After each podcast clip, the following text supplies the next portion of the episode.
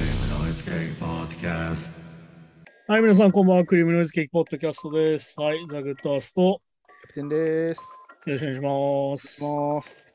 はい、一週間経ちましたね。なんすかね。まあ、先週話した話の続きだとね、はいはい内閣改造したけど、ちゃんと支持率が下がって、日本もちょっとまとめになったんじゃねえかなっていう。うん。 我々ちゃんと見てるんですね、ニュースね。はい、あの、毎回ね、あの、こういう時、あの、ご祝儀相場だっつってね、うん。あの、内閣改造しただけで支持率が上がるっていう謎の現象が起きてる。てかな、なんならその回復をね、目的にやったりとかうん。もしますもんね。まあ、見事に外れたみたいで、うん。あの支持率16ポイント下がって、不支持率16ポイント上がるってことになってて、ね、おまあでも本当にね、何もしてないからねっていうのは絶対あるからね。ー まあそうですね。もう結構だって就任してから経ちますけどね。いやー、見事に何もしてないもんね。うん。まあ何もしてない方がいいっていうのは多分あの、菅の時に学んだんだろうけどね。あ何もしない方が支持率変わんなくていいんじゃないかってなね。あ。なるほどキープするためにっていう。 そう。もうなかなかしなきゃいけない時期なんですけどね、本当はね。まあてかね、あの統一教会の問題とかもいろいろあるから、完全にそういう今こそやんなきゃいけないのにほったらかしになってるからね。うん。いや、本当に困ったもんだなと思いながらいろいろ見てるけど、ね。で、なんか統一教会のやつもなんか、昔もあったらしいですよね。昭和昭和っていうか、平成初期ぐらい。うん、だからやっぱりあの、オウムと同時期だから、うん。うん。でもその時もなんか、あのし知らなかったですと。で、これから関係立ちますみたいに言ってたけど、うん、まあだからそれがずっと立ってなかったってことですね。まあ、てか、立ってる、立ってないっていうか、もう秘書とかがタダで入ってきちゃってるからね。ああ、まあ、そうかそうか。そりゃ、そりゃそうかって話だけど。うん。まあ、だから結局ね、なんかその、見てて思うけど、結局やっぱりもう、弱み握られちゃってるわけじゃん。内部に人がいるから、まあ、確かに確かあの、政治家としてはさ。に。うん。うん。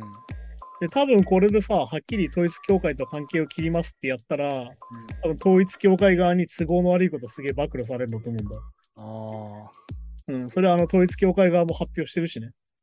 ははは。これからこっちも暴露していくぞみたいなことになってるから、まうん。あ、これがあの今でいうガーシー現象ってやつなんだけど、ね、また暴露経過になりましたけど。あら、そうか。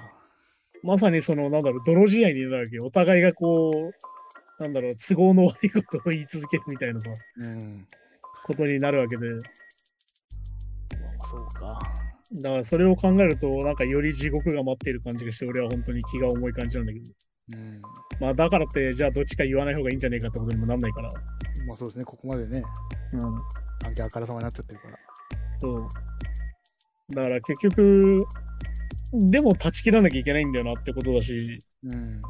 まあでも言っちゃうと、まあ、あの立憲の方もさ、14人ぐらい、確あそうか、だね、ねあはっいはいた議員が出てきて、それのなんか、釈明もなんか大したことねえなって感じで。やっぱ自民党だけじゃないんですね、やっぱね。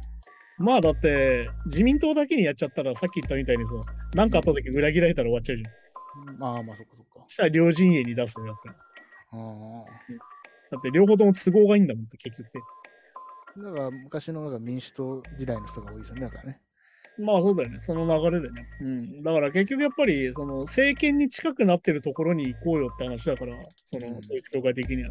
はいはいはい。うん。だから力持ってるところに行くから、うん。それは民主党政権があった頃だったら民主党の議員に行ってるでしょっていまあ、そうそうそうう。まあ結局、あの、チラシ配ったりとかさ、うね、あの、秘書をやってくれるのを無償でやってくれるってやったら、それは嬉しいなってなっちゃうけど、ん。まあね。そうだな。だからそうなっちゃうと、さっき言った乗っ取りみたいじゃないけど、もう内部に人がいるってなるから、うん。なかなかじゃあ、もうお前らとは手を切って金銀財なしだっていうのがなかなかできないっていう状況になるから、私も秘とか秘書とかなるともう、そうそう、さっき言った機密、そうそ知りまくりですもんね。う。ね。てかもう完全に側近みたいになっちゃうわけだからさ。てかなんならその情報を上の人にさらに流せますしね。そう。だからまあ、ある意味情報筒抜けになるわけで。スパイみたいな感じですまあだから本当にそういうのもあるしね。もん。うん。あと何ですかあの、柿小屋続報スナイパー小屋続報、うん、はいはいはい。あの、香港かなんかがあの YouTube で、あの柿スナイパー小屋があるんですよって言ってたら、おさすがに怒られたみたいで、吉本に。うん、ああ、はいはい。あのごめんなさいしてたけど。いや、い や、ほんと話すってなんか、そうか、すごい。や何よりほんとなな何よりっていうんですか、あれは右よりいや、右ネ寄りトウヨだよね。東洋か、ネトウヨか、そうか、確ネかット右翼だよね、だから。あの、本当の保守の人たちは基本的にネットより嫌いだから。まあまあ、確かに確かにそうかそうか。うんなんだろうけど、親米保守なんかねえから。いやー、確かにな。てかまあ、そう、そう、なんかまあ、そうかなと思っても、なんかそういうね、発信しちゃい,、まあ、いけないってことないのかもしれないけど、ういや、だから面白いこと言ってたよ。なんかこれをなんか、その後謝ってたんだけど、ん。なんかこれは言論弾圧によってどうのこうのとか言ってて、あ、じゃあ本当は謝りたくないけど、みたそ、いうな。だから、で、面白いのがさ、いや、そもそもお前が陰謀論を吹き回ってることが言論の自由で確保されてんだけど分かってるってさ、ううん、まあまあ、そうですね今君がそういうこと、適当なこと言ってること自体が言論の自由なんだけどねっていうさ、うんいやー、本当にね、あの、バカに SNS を持たすならこうなるの典型だなっていうさ、 でもあくまで吉本に止められたから撤回してるだけですよっていうことか。感じだよね、ポーズ的ってにっはて。ことはもう、その自分の考えを曲げてないってことですよね。うん、多分そういうことだと思うんだよな。ごまかしてるだけだと思うんだよ。本当にスナイパーがっていう。そうそうそう。スナイパー小屋がっつってね。お前もうケネディ暗殺事件みたいになってんじゃんっていうさ。うん、まあそうそうそう。だけどあれは別にさ、ネットも何もない時代のやつだからさっていうさ。えだって別にそそれっぽい映像の証拠もないわけですもんね、そのスナイパー小屋的なとこから撃たれた映像とかも、ないない。憶測ですよね。憶測だね。あの物理的事実が何もないからね。うーん、まあそうですよね。うん、いや、さすがだなと思って、もう結構ひどいなと思ってね、ここまで来てんだと思うんだけど。でもそれをまあ関西とかだとニュースのコメンテーターとかもそうそうそいうる。わけですもんね。都市伝説系 YouTuber とかじゃなくて、いや、本当に。それがすごいよ本当に信じてたね。あなた次第とかじゃないからね。な。うーん、まあでも都市伝説ブームっていうのも結構今のその陰謀論に近い感じはあるけどね、その流行り方というかね。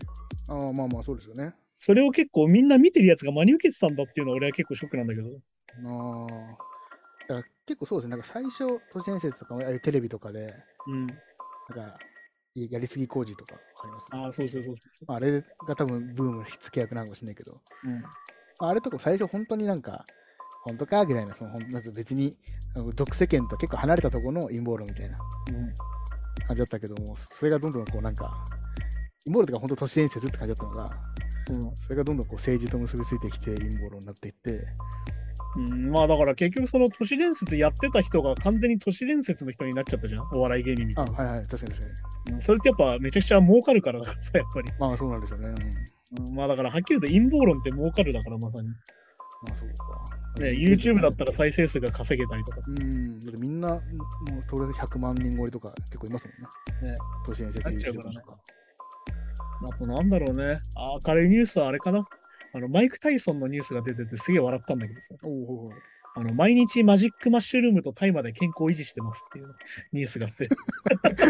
いやあタイ料理な話だな。おーなかなか。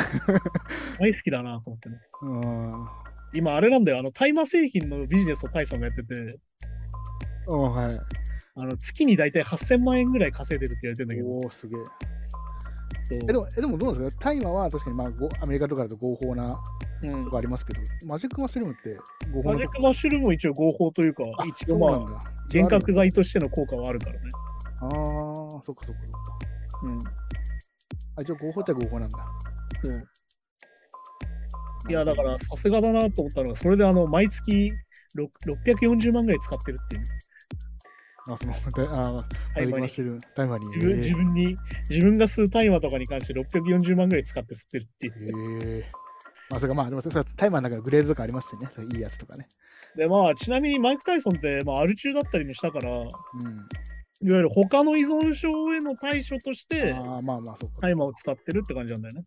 まあ、確かに、アルコールに比べたらね、だいぶいいって言いますしね。そうそうそう。だから、そういうことなのかなっていうねまあ、いいっていうか、やっぱ、まあ、い医療にも使われるぐらいだから。そうまあ、その、まあ使い方にもよるんでしょういね、や、だからね、本当にいいこと言ってて、戦う前にマジックマッシュルームを食べて大麻を吸うのが好きなんです って。毎日幻覚剤を摂取しているっいや、動体て視いう。力パワーワーそドしかないっていう。れ、動体視力それ、怒りちゃいそうですけ ど、大丈夫。ねパえ、ワーワードしかない。まあまあ、まあ、そうか。そう、まあ、すごい尖ったって健康法ですね。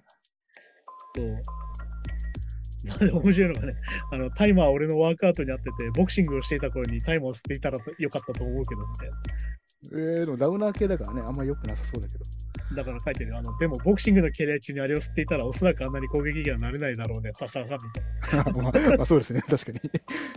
まあだから、さ何度も言うその他の依存症になってたから、彼はうね。ん、あまあ、そうかそうか。確かコカイン中毒とかかなりのああ中。毒になってたから、まあそれを和らげるにはいいんだろうけどっていうう。ん。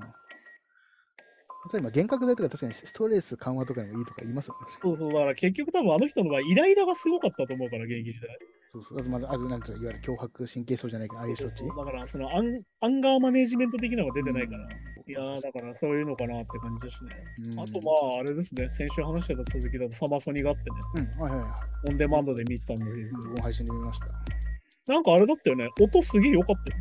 あ、もう確かに確かに。全体的に音良かったですね。うん。うん。なんかあの、ちゃんと配信用に調整されてる感じがあって、うん、確かに確かまあ前回のフジロックもそうだけど、やっぱり配信の音のクオリティは舐めちゃいけないなって感じになってきてる。に。うん、やっぱ年々上がってますよね、多分ね。俺唯一でもね、思ったのがね、ポストマローンだけはね、やっぱ配信じゃダメだと思ったね。ああ、ほうほうほあの、カラオケ大会じゃん、あれ。う。 ああ、まあまあ確かに、まあそうか。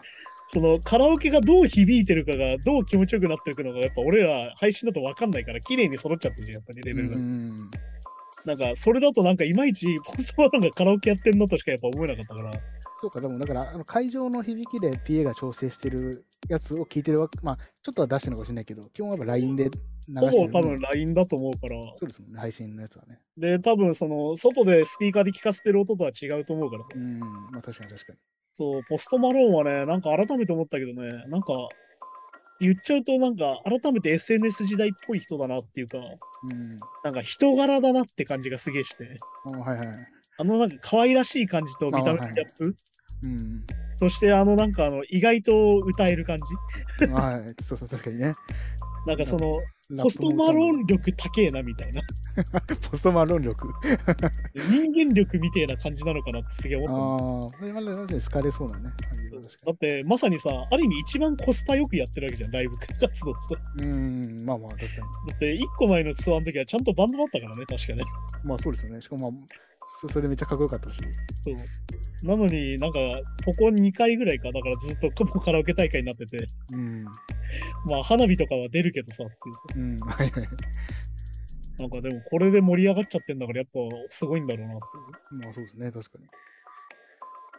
そうそういうのだったりとかねそうですからね、やっぱうね。んなんかあった見ててこれ良かったなみたいなのあるまあ右ガンジスタリオンがめちゃめちゃかっこよかったです。あああの人もねなんか生で見ないと分かんない人だなって感じするよね音源だけ聞いてるとさ、すげえこう重ねてあるから、うん、ああまあまあ確かに確かに。いまいちこう何をどこをやってんだろうって感じがするけど生で見たらこんなにちゃんとラップしてんだみたいなねそう音源よりかっこよかった、確かに。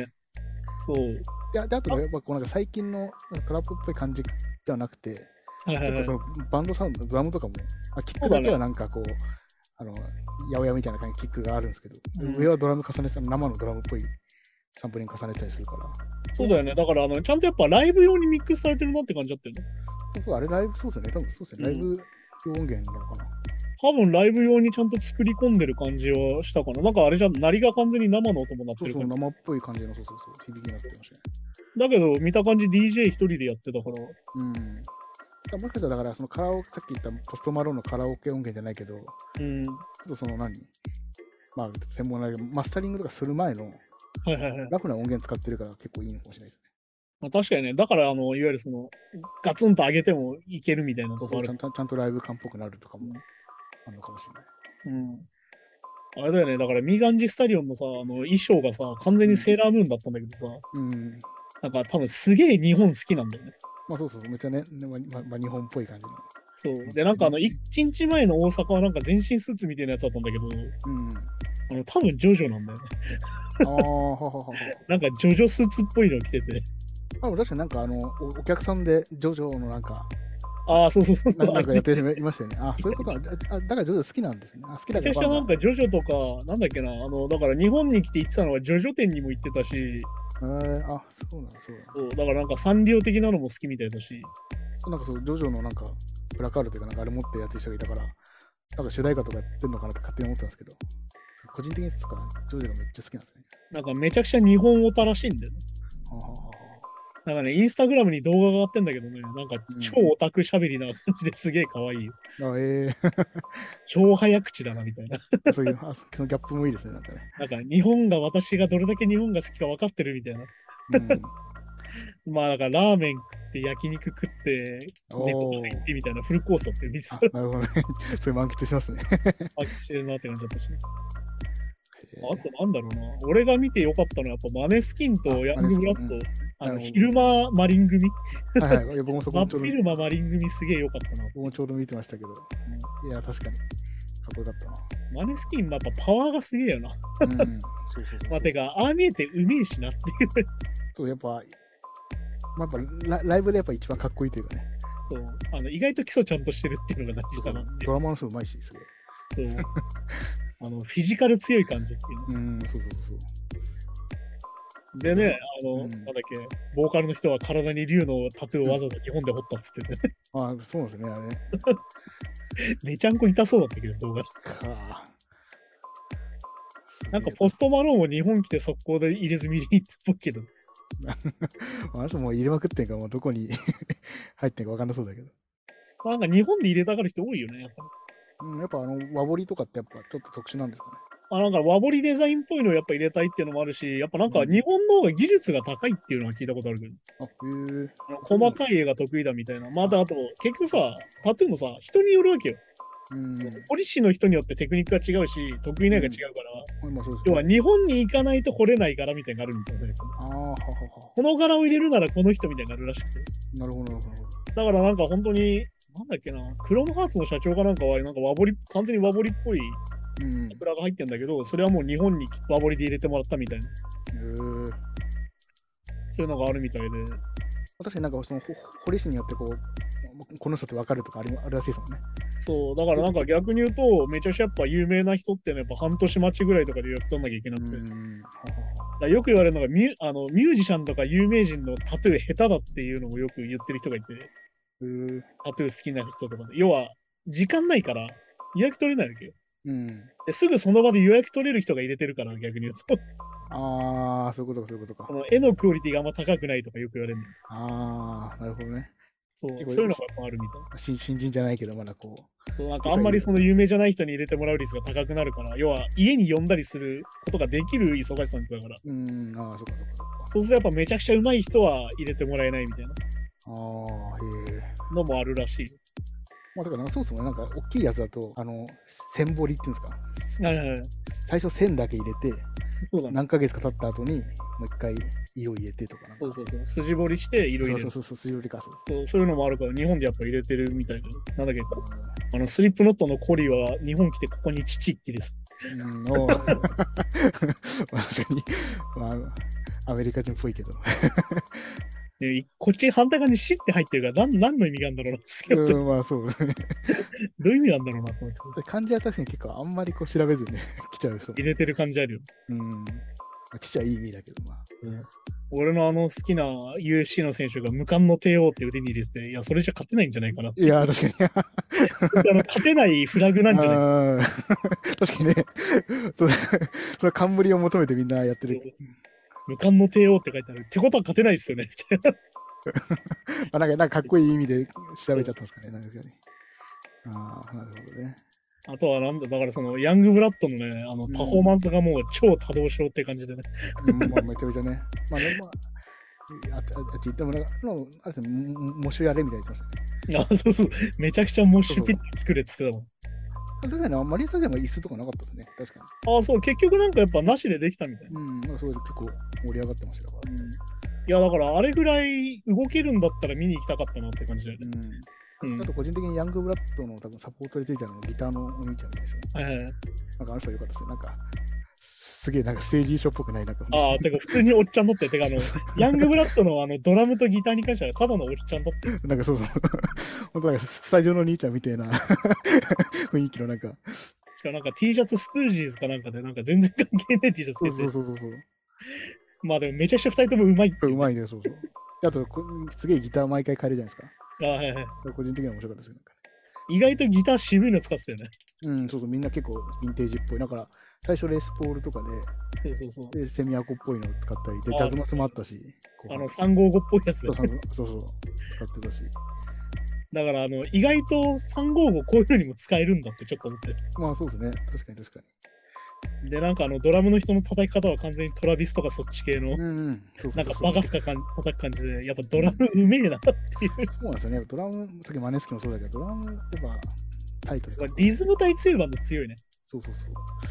やっぱ音もいいですよね、なんかね。やっぱね、ミックス違う気がすんだよな、方角のバンドとの。そうですね。まあまあ、だからその、元の鳴りがでかいと、いそういうライブとかだといいのか。うん、だから元の何がでかいから、多分その被りを気にせず音量上げれるのかなっていう気がちょっとするんだけどその海外の PA チームがやっぱずば抜けてんのか。まあだからなんかね、サマソニとか毎年行ってて思うのが、やっぱ邦楽と洋楽、明らかにミックス違うから、多分 PA の人の差なんだよね。うん。多分 PA の人のミックスのやり方がそもそも違うっていうのがあって、なんか歌にぶつけてくるんだよね、洋楽ってやっぱう。んスネアとキックが普通に歌にぶつかってて、なんならメロにぶつかるみたいな。やっまあ、そうかそうか、確かに確かに。まあ、そぱれは、うんまあ音源とかでもそうですもんね、確かそうそうそうだけどやっぱ邦楽の人たちって逆に言うと、すげえ綺麗にレイヤードされてて、に。うん。なんかちゃんと積んである感じになるっていう、ライブでも。うん。なんかでも洋楽はもうなんか全部前に並べてあって、そこでもうぶつかっとかぶつかるからしょうがねえやみたいな。そうなんですよね。なんか、だからラだからよくバン日本のバンドのボーカルってなんかラップみたいなバランスで、はい。でラップってまあ当然こう、前に出るじゃないですか。うん。バンドだけど、バンドでもそれぐらい出しちゃってるみたいな。ああ、それはあるかもね。そうそう、だからそこがまたね、違ったりするのかもしありそうだね。まあ、サマソニはね、なんかいろいろ突っ込みどころもあったけど、まあ、そういう話をしてると暗い気持ちになるんだ。もうキリがねえなっていうんでね、あの、先週見たトランスジェンダーとハリウッド見たせいで、れないですけど。あ、そう余そ計になんかいろいろモヤモヤする。う。うん、 まあそうですね。そあう、そういうのもあったりして。リナさんはまあ良かったですけどね、確かまあね、リナ・サヤマは普通にかっこよかった。に。てか、思ったよりニューメタルっぽくてかっこよかっうん、まあそうですね、結構そう。 た。なんか、めっちゃニューメタルやんと見ながらちょっと聞いてたけど。なんか、チャーリー XJX となんかコラボした曲とか、はいはいあはい。あの辺はちょこちょこ弾いてたんですけど、あの辺は全然そういうっぽくないじゃないですか。なんか、ああ、まあ確かに確かに。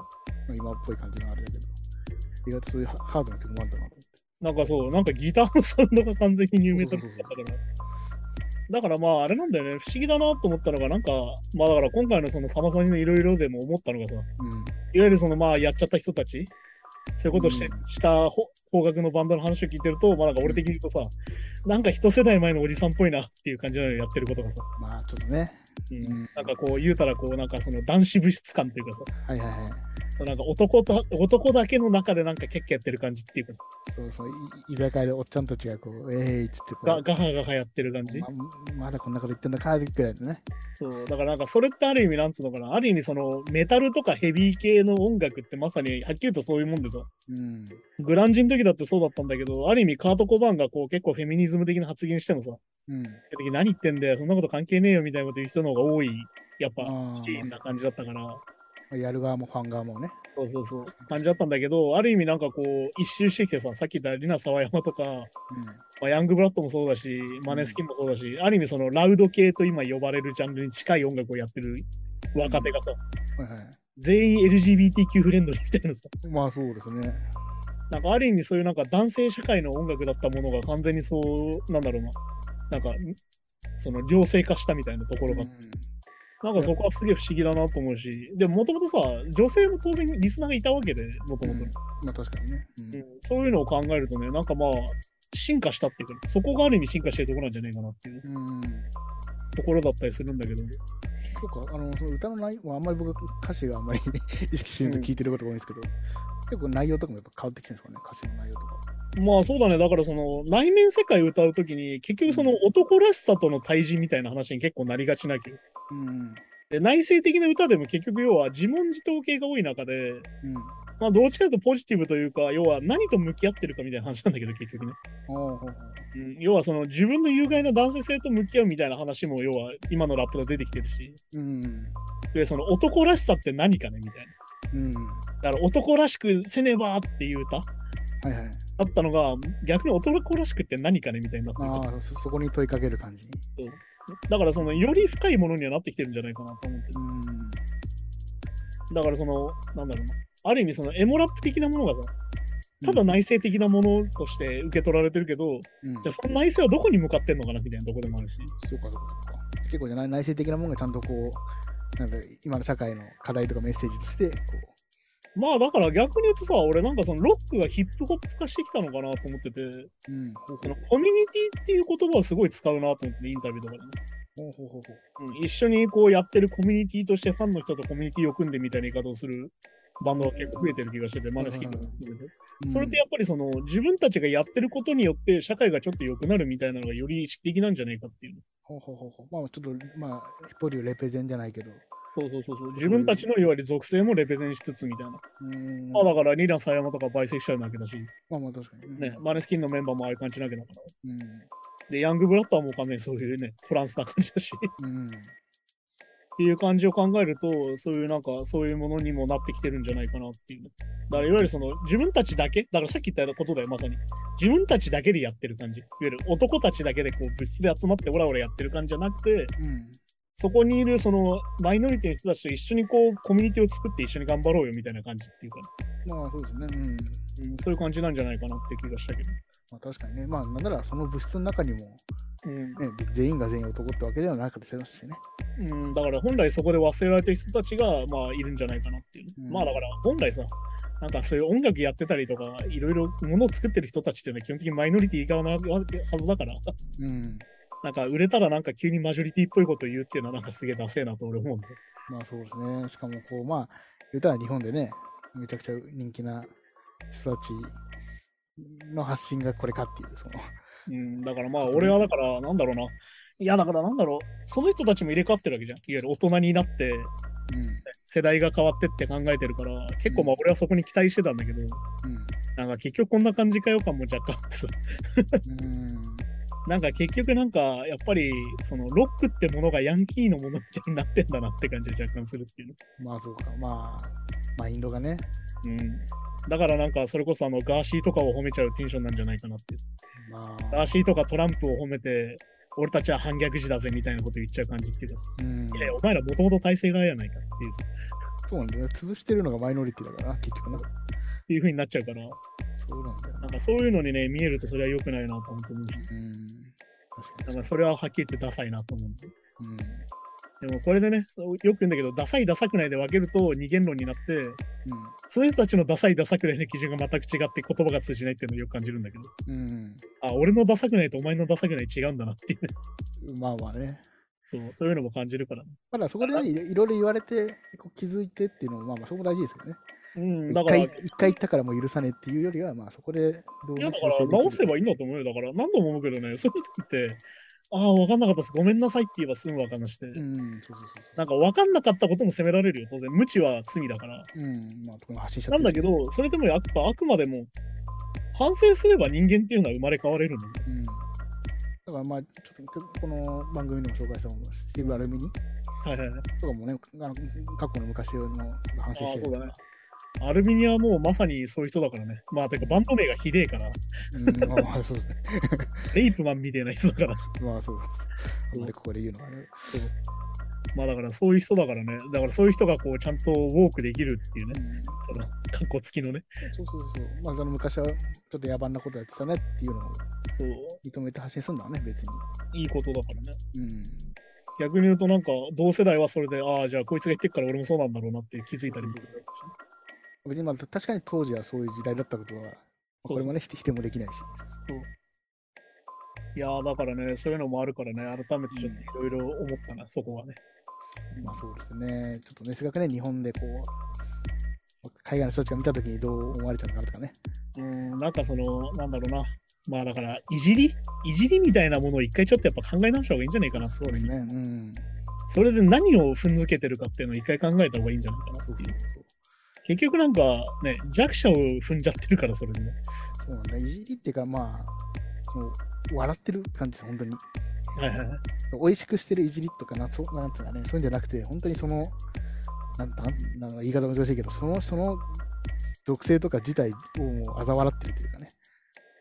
まあだから、それでなんかその笑ってる感じがさっき言ったより内輪乗りっぽい感じになっちゃうから。だかうん。らその内輪乗りっぽいところがもうなんかガラパゴスなんだけどなっていうところだから。うん。まあそうですね。やっぱ島国だから。そうだからそのね、さっきも話したけど、その英語を喋れない人うん。としての日本人の恥ずかしさと、うん。だからといって日本語が下手な外国人をわ笑う感じっていうのはうん俺そうそうそう表裏一体だと思っててまあそう。うん。自分ができないことへのコンプレックスの一部だと思うから、まあ、だからそこはやっぱりなんかな英語の授業とかでさちゃんと発音してる人に向かって、あいつちゃんと発音しててキモいみたいなこと言うのってあるじゃんよくなあとかなのかな。まあ、でまあ、まあ、そのネイティブいじみたいなやつもんね。そうだからよくそのハーフの話し方をいじるみたいなあそうそうそうそうそう。ああいうのがまさにそういうのだよなんでそこだけなんかネイティブでかっこいいみたいな、こういう変ないじれとか。それはねあのはっきり言ってあの英語とか勉強したらわかるんだけどあの発音を変えるのがめんどくさいからてかまあ、なんか自然に言ったらそういうことですもんね。要はカタカナ英語っていうのをもう一個覚えなきゃいけないけどそうそうそう日本語化するにはねまあだから逆に言うとあのなんだテレビで出るモーリー・ロバートソンとかさうん。あれだ本当に頭いいから本当にカタカナ英語までちゃんと喋ってて偉いなってあああ、まあれだマジで頭いいんだろうなって俺は思ったりするんだけまどあ、確かに確かに。だから違和ちゃ感んないと日本人が分かるようにカタカナ英語使うからうん。ああいう人は本当に性恐ろしいんだよなって思ったりするけど、いや、確かに確かに。うん、そうかそうか。はいじゃあそんな感じでね今週もニュースに行きましょうかねザ・1975、急遽レディングリーズフェスティバルに出演することになった経緯が明らかにと。うんザ・1975は出演ができなくなったレイジ・アゲンスト・ザ・マシンに代わって、えーレディングリーズフェスティバルに出演することが直前に決まっていると。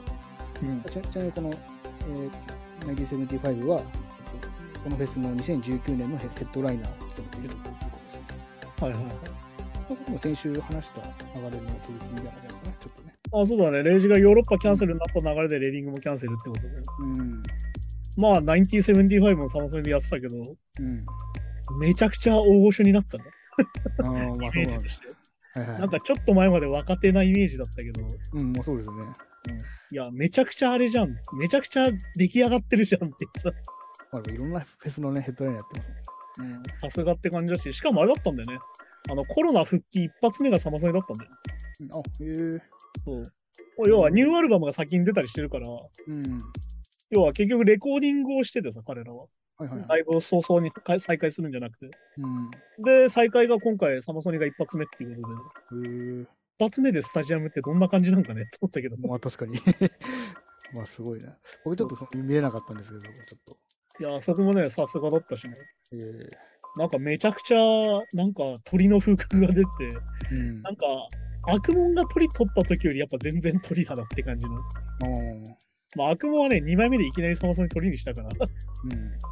まだなんか若手感すげえ強かったけど、1975はさすがにもう実績があるからさ、まあそうですね。そう、さすがの雰囲気でめちゃくちゃかっこよかったね。まあ、完成度高いですよね。まあ、演奏もそうだけど。確かね、前、前回来た時ね、日本しかなんかをね、ラッパ飲みしててね、うん。あの、ボーカルがね。おはいはい。あのライブ終わった後ゲロったって話をなんかいたんだけど、おお。 今回はちゃんと。とあの、なんかおちょこ出して飲んでて笑うっていうね。 前回の反省をね、うまないんか。ね、そう、おちょこ出して飲んでて、いや、ちょっと面白いことしてんなっていう。日本酒結構ね、一気に飲むときついですもんね。いや、あえて、いや何度も言うけど、一気に飲むもんじゃねえからっていう。またなんかね、その向こうのいわゆるテキーラとか、うんそういうのとは違うきつさがあるとか言いますよね、なんかね。まあだからあれだからね、もともと作り方も違うしって話だからね。うん。だからあの、マット・ヒーリーがちゃんとそういうなんか日本酒の飲み方を覚えたみたいな、ちょっと面白い。 そうまあでもね、こうやってやっぱ、レイジの代わりにじゃあ僕たちやりますって手挙げれる勇気みたいな。まあ確かにね、方向性は結構違うけど。そう。まあでもあれなんだよね、ナウンティセブンティファイブは結構だから社会活動もやってて、うん。なんかフェスでさ、うん。男性と女性の比率が50%に近くないと出たくないみたいに言っておー、ほほほほ。て。で、今回のサマソニもだから女性アーティストが多いっていう話も出てたんだあ、その出演者の比率みたいな。けど、ああ、ええー、そそこまそう。で。出演者の比率がなんだっけな、7割から6割、6割は最低いかないと出ないみたいな。っあーていう話をしてて、ね、そういうとこまでもう意識してる感じになってるんですね。まあね、それはだからなんだっけ、あの、まあレディングをたどればニルバーナが、カートがね、うんあの基本的にメインステージのラインナップってとあの鳥のバンドが決めれるっていうフェスが多いんだけど、うん。はいメインステージ誰出すかっていうの。はいはい。で、カードがいきなり少年ナイフ入れてくれっつって、ああ、そうかそうか。そういうのがあったりとかして、ああ。まあ元はそういうのをたどればそういうことなんだろうけど、ね、じゃあアジア人で女性でって感じですそね。うそうそうそう。ははまあだからあの、ここに来てカートコバン再評価されてるんだけど、あの、もともと同時代的にカートコバンがそういう評価されてたかっつったら、いや、意外とそういう流れあんまり気づかれてなかった気がするなって今となって思う。うん、そうか。まさに今時代の流れ的にもそういう声もね、別に上がってなかったし、そういう声を上げることが、そう。だからそうかまそさうかにさっき言ったマッチョイズム全盛の時代だから90年代こ中盤の、うん、で、その後ニューメタル出てきちゃうから、まあ、そうかそうか、まさにね、そうまさにそういう流れなの。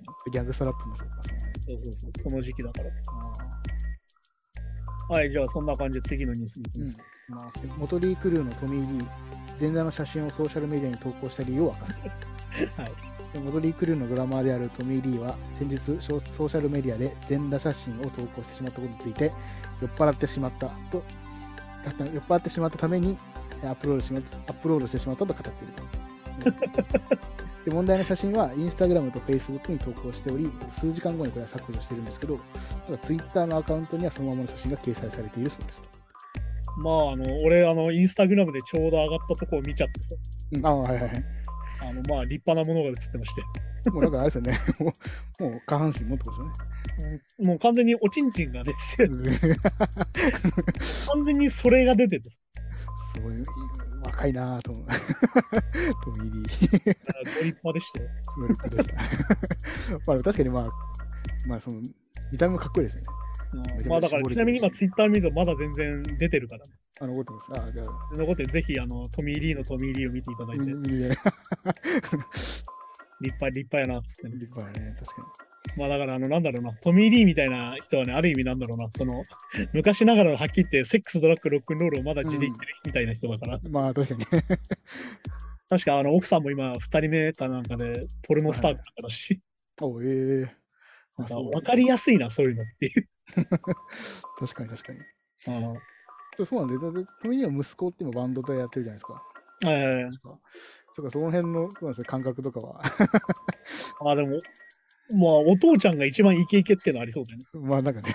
だから意外と息子はおとなしかったりするんだからな。まあ、反面教師でおとなしくなってる説あるよね。ニッキうーんシックスの息子とかちゃんとしてそうだもん。うん、確かに確かに。まあ確かにまあ、もうトリークルーの話とか聞いてるとね、まあ、ろくでもないから。いやもうあ、まあ、憧れるかって言われたら、まあ、今の子はもう引いちゃうんじゃないですかね。まあ、ネットフリックスのドラマであの、ダートっていうのがあってさ、うん。オトリクルーのドラマがあってさ、はいはい。自叙伝みたいな。うん。それのあの、トミーリー役はちなみにマシンガンケリーがやってんだけど、おーほほほ。あの、そのドラマ見る限りひでえなっていう。まあ、完全に R18 な感じなんだけど。うん。まあ、あの、あーセックス、ドラッグ、ロックンロールを地で言ってるから。確かに。まあ、まあまあ、ギターの人ですよね、まともまともなのね。まあ、ニックマザーは単純に病気だからってまあいまうあ、そうそう、確かに。まあ、それもね、筋肉のね。そうかそそううか。トミー・リーはね、相変わらず裏切らないなっていうね。トミリーとまあニッキーシックスがやばいのか。あビースニーもやばいんだよな。ビースもやばいのか。リンス・ニールはね、あの、なんか整形したりとかダイエットしたりとかでよくわかんなくなっちゃってるから。っていうか、まあなんかね、あの、交通事故例とかもありますもんね。ああ、そうそうそう。あれはね、だから、あれもね、ドラマの中で出てくるんだけど、だいぶグレーな感じだっなあ、まあそうかた。だって、あれでハノイロックスは逆に終わっちゃうから。うん。そう。まあ、ニッキー・シックスの場合、どっちかというとヘロイン中毒がやばくて本当に死にかけてたから。はいはい。だから、逆によく、ニッキー・シックスのはよく知らなかったなって感じかな。うん、ね。やっぱ、アリス・イン・チェインズの他のレインとかはヘロインで結局なくなっちゃったから。うん。って思うと、やっぱり、ある意味運が良かったなっていう。まあだから、俺はだから逆に言うと、トミー・リーがこの年までちゃんと生きてるなんてってぐらいの感じだから、あの話聞いてるとね。もうガンガン元気ですよね。そうそうそう、そういうのはあるから。まあだからあれだよね。あの、まあ志村けん以来なんじゃないですか。チンコ出したの。 多分ああ、なるほ どね。ああ、 そうか、酔っ払ってチンコ出したといえば。あ酔っ払ってチンコ出した手を俺的にはあの、インスタに上げた手を志村けんなあの。、そっか。うん、それ以来のことだったんじゃないです か。急にどうでもいい話をどうしでもて。いい話はい、 俺なかなかこんな感じでうん今週もやってきたんですけども、はいはいはい。まあ別にあの人がチンコを出すのは別に自由なんでね。うん、まあまあね。人の人にえらも持ってる権利だと思うんで。うん。まあだけど、あの、びっくりするなっていうね。うん、まあ確かに確かに。あと、ちなみに、あの、ギタリストのデーブ・ナバーロっていうじゃん。レッチリとかにうんはいあ、はいはい。もう一力さん。あの人はね、あの、SM が趣味なのよ。まあ、そうなんだ。まあ、まあ、雰囲気もなんかっぽいけど、確かなんかあの、肩になんか、なんだろう、S 字フック引っ掛けるみたいにやってんのよ、この肩のところにえ。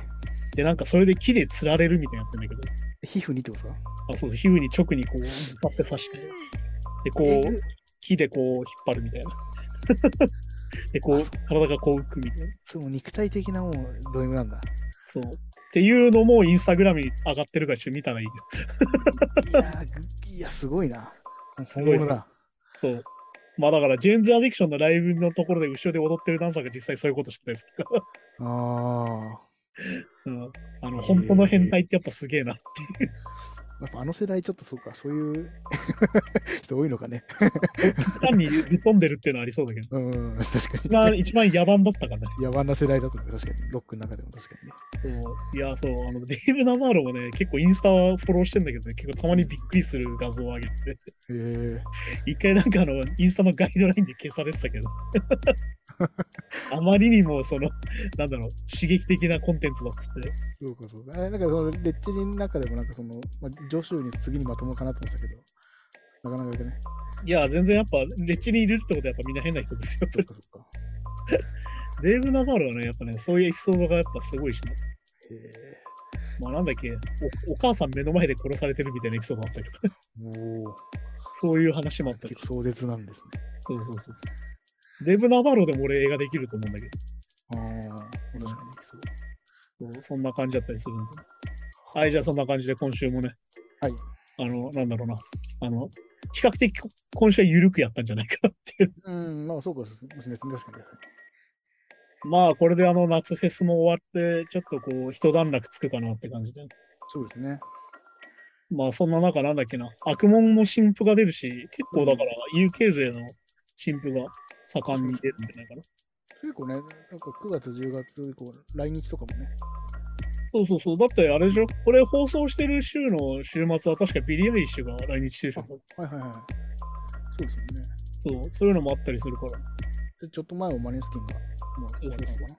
そう、確かサマソニの前日、トヨスピットかなんかでやってたの。あそうそうそう。電通、電通でしたっけそう。まあだからあれだよね。あの、日テレのスッキリに洋楽枠があるっていうね。うん。だからもうマネスキンが出るんだよね。なんか来週かなんか。あれあまり好きで出昨日でかな昨日です。出たのか。昨日ですよ。あ、なるほどなるほど。そう。で、確かリナ・サワヤも出るみたいな。なんかね、結構連続で出るみたいな。えー、すげえ。洋楽枠があるもんね、スッキリあ。りますよね。確かに、昔からそうですもんね。で、そしてなんか、サマソニの朝一とかにそのなんか K-POP アイドルみたいなのが出てたんだけど、うん。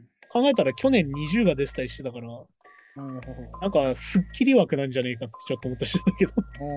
ああ、まあ、なんかや、あれ、イベンターと多分組ん組んでるっていうか、まあ多分クリエイティブマンがどことやってるかだからそ、っかそっかうんそっか。そんな感じなんじゃないかなと思ったりもしま したね。なるほどだからね。はい、じゃあそんな感じで来週もよろしくお願いします。はい。はい。あそんな感じでさようなら。またさ来よな週。らまた来週。 Big Noise Gay Podcast.